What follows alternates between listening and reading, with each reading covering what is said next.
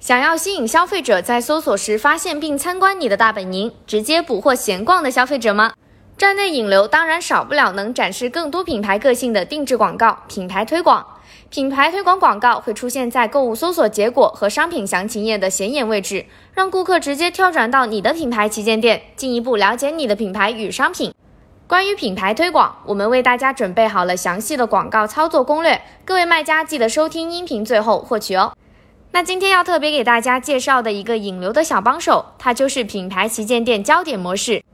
对于希望增加店铺点击曝光量的卖家来说，要记得利用好它。因为有数据显示，平均而言，相比于品牌推广的传统格式，品牌旗舰店焦点格式的广告活动在移动设备获得的点击率能增加百分之十一。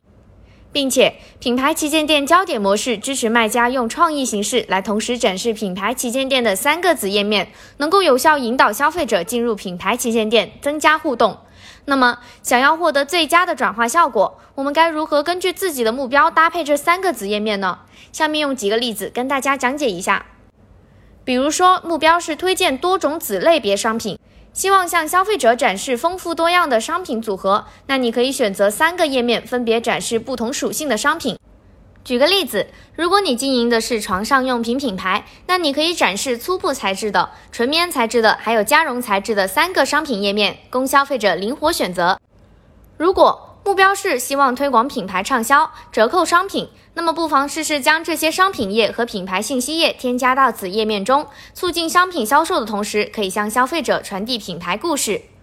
如果在节庆来临之际，比如说母亲节前想要主打节日商品，那你也可以选择适合母亲节的商品，以及针对母亲节的专属折扣商品，同时配合营造节日氛围的页面，打造浓浓的节日氛围，为节日产品引流助力。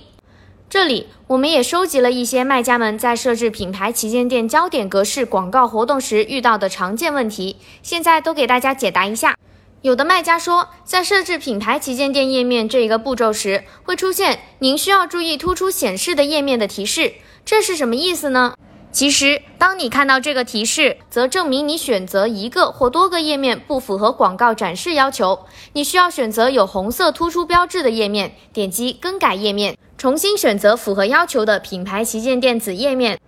也有的卖家说，选好了品牌旗舰店子页面后，出现了此产品无效，请选择其他产品的提示，这又是怎么回事呢？如果看到这个提示，证明了选择的页面中默认的商品是无效的，因此没有展示图片。你需要点击更改图片，选择有效的商品，让广告展示对应的图片。好啦，如果你还对品牌旗舰店焦点模式有什么疑问，或者是想了解更多内容，欢迎在评论区留言告诉我们呢。那么记得关注我们，下期再见。